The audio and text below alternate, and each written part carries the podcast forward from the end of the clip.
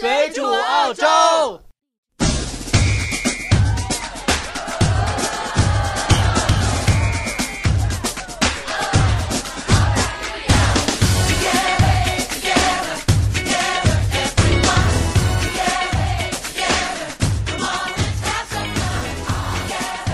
大家好，欢迎大家收听这期水煮澳洲，我是主播红茶，在这个寂寞的夜晚又和大家见面了。本期节目呢，还是我由我一个人为大家主持，因为拜拉和老杨最近实在是太忙了，现在正好赶上澳大利亚的开学季，他们两个人不仅要忙工作上的很多事情，还要忙着呃处理自己学业上的很多问题，所以呢，他们两个可能会缺席呃几期，但是不要紧，本期节目我们正好说一下澳大利亚开学季的这些问题。开学了。很多朋友都是有很多疑问，不管是新来的学生，还是说是呃老司机，对于澳大利亚的了解，很多人都非常的模糊。在开学的时候碰到最大的两个问题，一个是选科，就是自己的选课问题，还有一个就是找房子。我们今天呢就把这两个问题具体跟大家讲一下。对于澳大利亚的选课，很多人有很多的盲区，就是说澳大利亚呃留学到底是几年可以完成自己的学业？澳大利亚的学年可以分成很多个，不像中国，可能你大学一般是四年毕业。澳大利亚大学的本科课程专业可以分成六大类，三十个小类。六大类分别是文科、商科、法律、理科、工科和医学。澳大利亚本呃，澳大利亚大学本科专业学制分成三年、四年、五年、六年四种。大部分本科专业都是三年，比如说会计、商科。社会学、语言学、管理学、酒店学、环境学、自然科学、计算机等。四年制的本科专业呢，就包括教育、心理学、社会工作、法律、工程、测量和药学等等等。而五年制的包括牙医和兽医，最长的就是临床医学，要学六年的时间。所以说，你如果来澳大利亚上学，你要想好了。你几年可以毕业？你的经济能力是否能承担你的学费和生活费？还有就是选科的自身优势问题，你自己比较适合哪个专业？你自己心里在选科之前有要有一个大概的了解。我们可以给它分成几大类，比如说是专业能力、英语能力、数学能力和其他能力。如果你的英语能力比较强，但是数学能力比较弱的，建议你学文科或者是法律专业，可以扬长避短。如果英语能力和数学能力一般或是比较好，就可以读商科专业；如果英语能力一般，数学能力较强，那就可以读计算机和工程类专业。学生如果能够在就读的呃你本科专业中发挥自己的优势，就可能取得比较好的成绩。取得一个比较好的成绩呢，今后也就比较容易毕业，也就比较容易找到合适的工作。对于华人留学生来说，英语能力非常的重要，很多学生可能其他能力比较强，但是就是英文比较差，这是一个硬伤。希望大家能够在上学之前把英文给补好，因为你在写作文或者是做 presentation 的时候，在演讲的时候，你需要你的英文功底非常好。有很多我看到很多华人留学生，他可能在写论文的时候有非常好的观点，但是就是因为语言的问题，不能把这些观点很好的表达出来。还有就是说，你在选课的时候，留学和移民你要分开来，呃，选课，因为很多专业对于留学生来说，嗯，可以是一个非常好的，呃，专业，你可以很好的找工作，但是不一定能够移民非常顺利。很多专业呢，移民很顺利，但是又不是自己喜欢的专业，鱼和熊掌不能兼得，你就要自己考虑好。我们下面就是说。呃，你这个专业到底能不能移民呢？就是每年澳大利亚移民局呢会公布一个新的职业列表，在这个列表上会把你所有能够移民的专业给列出来，基本上分成一百九十多个职业，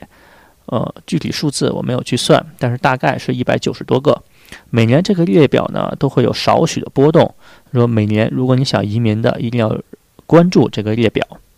还有就是说，你这个专业在毕业之后是否好？比较容易好找工作，工资高不高呢？从工作机会上来看，对于澳大利亚念完本科课程的中国学生来说，若想在澳大利亚就业，技术密集型的职业，比如说会计、工程、计算机专业，所提供的工作机会比较多；而管理密集型或沟通密集型的职业呢，就往往需要你呃英文比较好，你文化背景也需要比较好，就是说你有这方面的能力，呃，比较容易跟其他人做沟通，所以说门槛会比较低。中国留学生和本地的学生竞争呢，没有任何的优势。从那个工资来看。工程和计算机类的毕业生起薪比较高，商科和文科的留学生毕业的起薪比较低。如果你真想知道你到底毕业之后能赚多少钱，大家可以去澳大利亚的一些就业的网站，在它网站上呢有很多的招聘启事，在招聘启事上就会把他的工资具体多少给你写出来。但是这些工资呢，你不要看，比如说要一个工程师年薪是十万或者是十五万的，这个工程师呢需要一个 senior engineering，而不是你这种刚刚毕业的。你要去搜你刚刚毕业的留学生工资是多少。所以说，在澳大利亚，你选这个专业是一个非常复杂的呃决策过程。如果你有选择困难的呢，确实比较难一点。在选择的过程中呢，我们可以用。呃，几个标准，比如说是本科专业的学制，就是说多少年可以毕业，然后或者是说自身优势，再或者就是说移民机会，来衡量自己到底要学什么专业。其实专业本身没有好坏和优劣之分，只有适合和不适合。说他希望大家可以选择一个非常适合自己的专业，呃，来就读。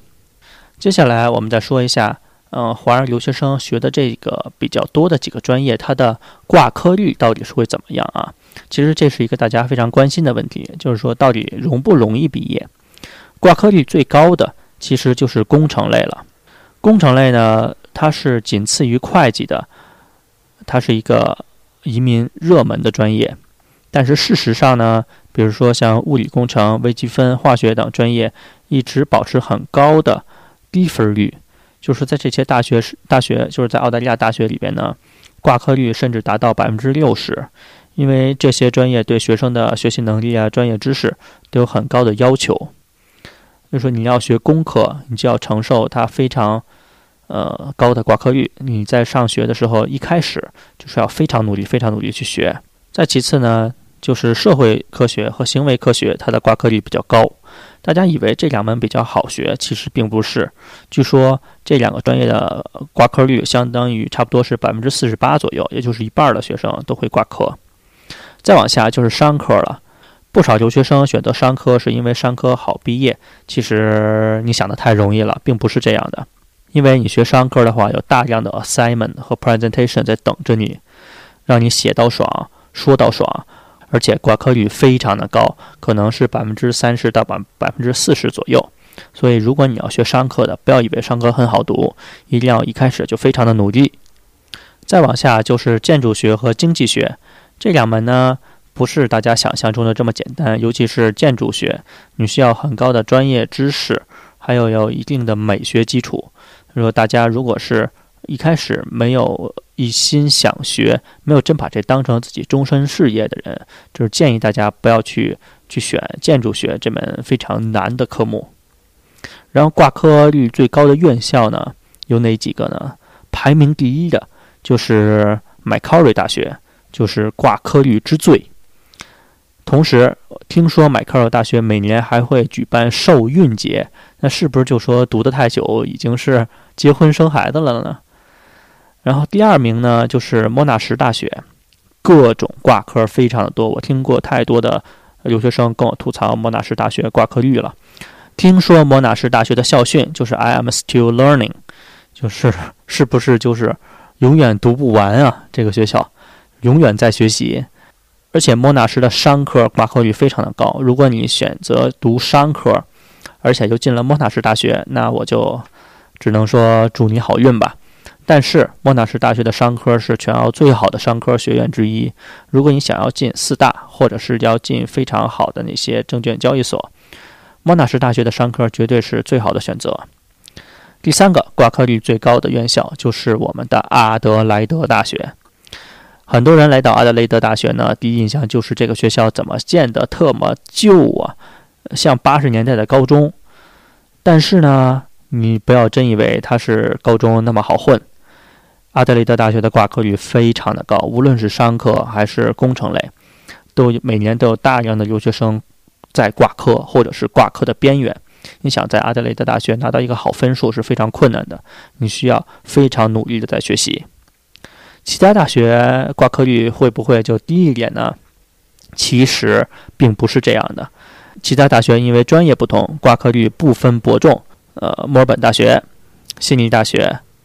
澳洲国立大学、昆士兰大学这些学校都是非常好的学校，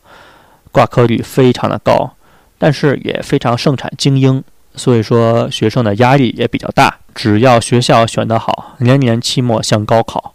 挂一门科在澳大利亚的成本是非常高的，挂一门科到底要花费你多少钱呢？基本上相当于一台 iPhone 六加上 iPad 加上一个 LV 包，再加上一张回国的机票。说大家在澳大利亚上学，不要以为澳大利亚是天堂，你每天就在这儿玩啊玩，真的是上了天堂。你可能在你考毕业考试的时候，你就像下地狱一样受到煎熬。除了选科和那个选学校以外，留学生问题比较多的还有就是租房的问题。租房一直是困扰澳大利亚留学生一个非常严重的问题，每年都会因为租房引发各种的纠纷和诉讼。纠纷集中比较多的就是说房东没有退你的押金，房东最后会找出各种的理由把你的押金扣掉，然后说这里不干净啊，那里混损坏了。所以说，在这里教给大家一个非常好的解决方法，就是说，在你，呃，首先跟大家说，你如果要租房，一定要签署租房合约，不然的话，你不会受到任何的法律保护。不要是说你到最后跟我们又吐槽，就说这个房东不靠谱啊。怎样怎样怎样的，然后让你拿出合约来，你连一张合约都拿不出来，你这样是不会受任何法律保护的，你吃亏，他坑你多少钱就是多少钱，你没法做任何的辩护。我是建议大家在租房的时候一定要签署合约，并且要清清楚楚在合约上写清楚租房日期、退租日期，还有就是押金的数额。还有就是说，在租房的时候，一定要在你的合约上写清楚，你的房子哪里有破损，哪里有刮痕，这样你在退租的时候就不会引起纠纷，不会向房东说：“哎，我这里之前没有刮痕，其实他本来之前就有，或者说这里有破损，他呃之前就有破损，在你住进去的时候又没有自己看清楚，他最后又把你这笔账算到你的头上，因为这个原因。”坑了不少华人的留学生，所以大家一定要非常非常的小心。还有就是说，如果你不是和房东租的房，你是和中介租的房，你就需要更加小心，因为这些中介基本上都是站在房东的立场上来思考问题的，他会保护房东的各种利益，因为毕竟，呃，房东的房子才是最重要的。你的租金他退不退的话，对他没有任何损失。说你要对待中介的话。不要以为中介都是好人，他们确实是帮你租房，但是你一定要清清楚楚的跟他们算清楚，就是说房子哪里损坏了，或者一定而且一定要落在笔头上，口头的是没有任何效果的。你或者就是发邮件给他，或者就是在签合约的时候清清楚楚楚清清楚楚的在合约上写清楚，这样才行。还有就是押金的问题啊，基本上要付四到六个星期的押金，这个是法律规定。大家不要吐槽说付这么多，这个是没有任何办法规避的。还有就是大家在住进呃新租的房子以后，要非常刻意的保护这个房子，不要去破坏的，因为你破坏的每一个动作都是在呃花自己的钱，所以大家在住房的时候一定要非常爱护，非常小心，不要是以为不是自己的房子就不那么珍惜了。如果你不珍惜你租来的房子，在你走的时候，你会付上一大笔钱。还有就是选室友的问题，选室友呢其实是一门学问，不要选择那些不靠谱的。如何知道他不靠谱呢？就是在租房和他合租的时候，尽量多打听一下，无论是和同学呀，还是和老师或者是他的亲人，多了解一下他的为人，没有任何的坏处。还有一个比较大的问题就是宠物的问题。很多人来到澳洲都喜欢买一些小猫小狗，其实我并不建议这样做，因为首先你在澳洲还没有一个身份，你的房子也不是你的，很多房东都非常呃反感他的租户养这些宠物，而且甚至有的房子是不允许养这些宠物的。如果养了宠物，在房东发现之后，很可能连你带你的宠物一起赶出去，这都是在合约里边有写到的。如果你想养宠物呢，可以选择一些比较容易打理的，也不会在屋子里乱跑的，比如说你可以养鱼，这样无所谓。就是所有东西都养在鱼缸里的这些动物，比如说蜥蜴呀、乌龟啊这些没有问题。如果你要养猫啊、养狗，是呃，我强烈建议大家不要在不是自己的房子里面养这些宠物。本期节目呢，基本上就到这边了。我们非常感谢大家的收听，我们再次希望大家能够呃评论、转发、打赏、点赞我们的节目。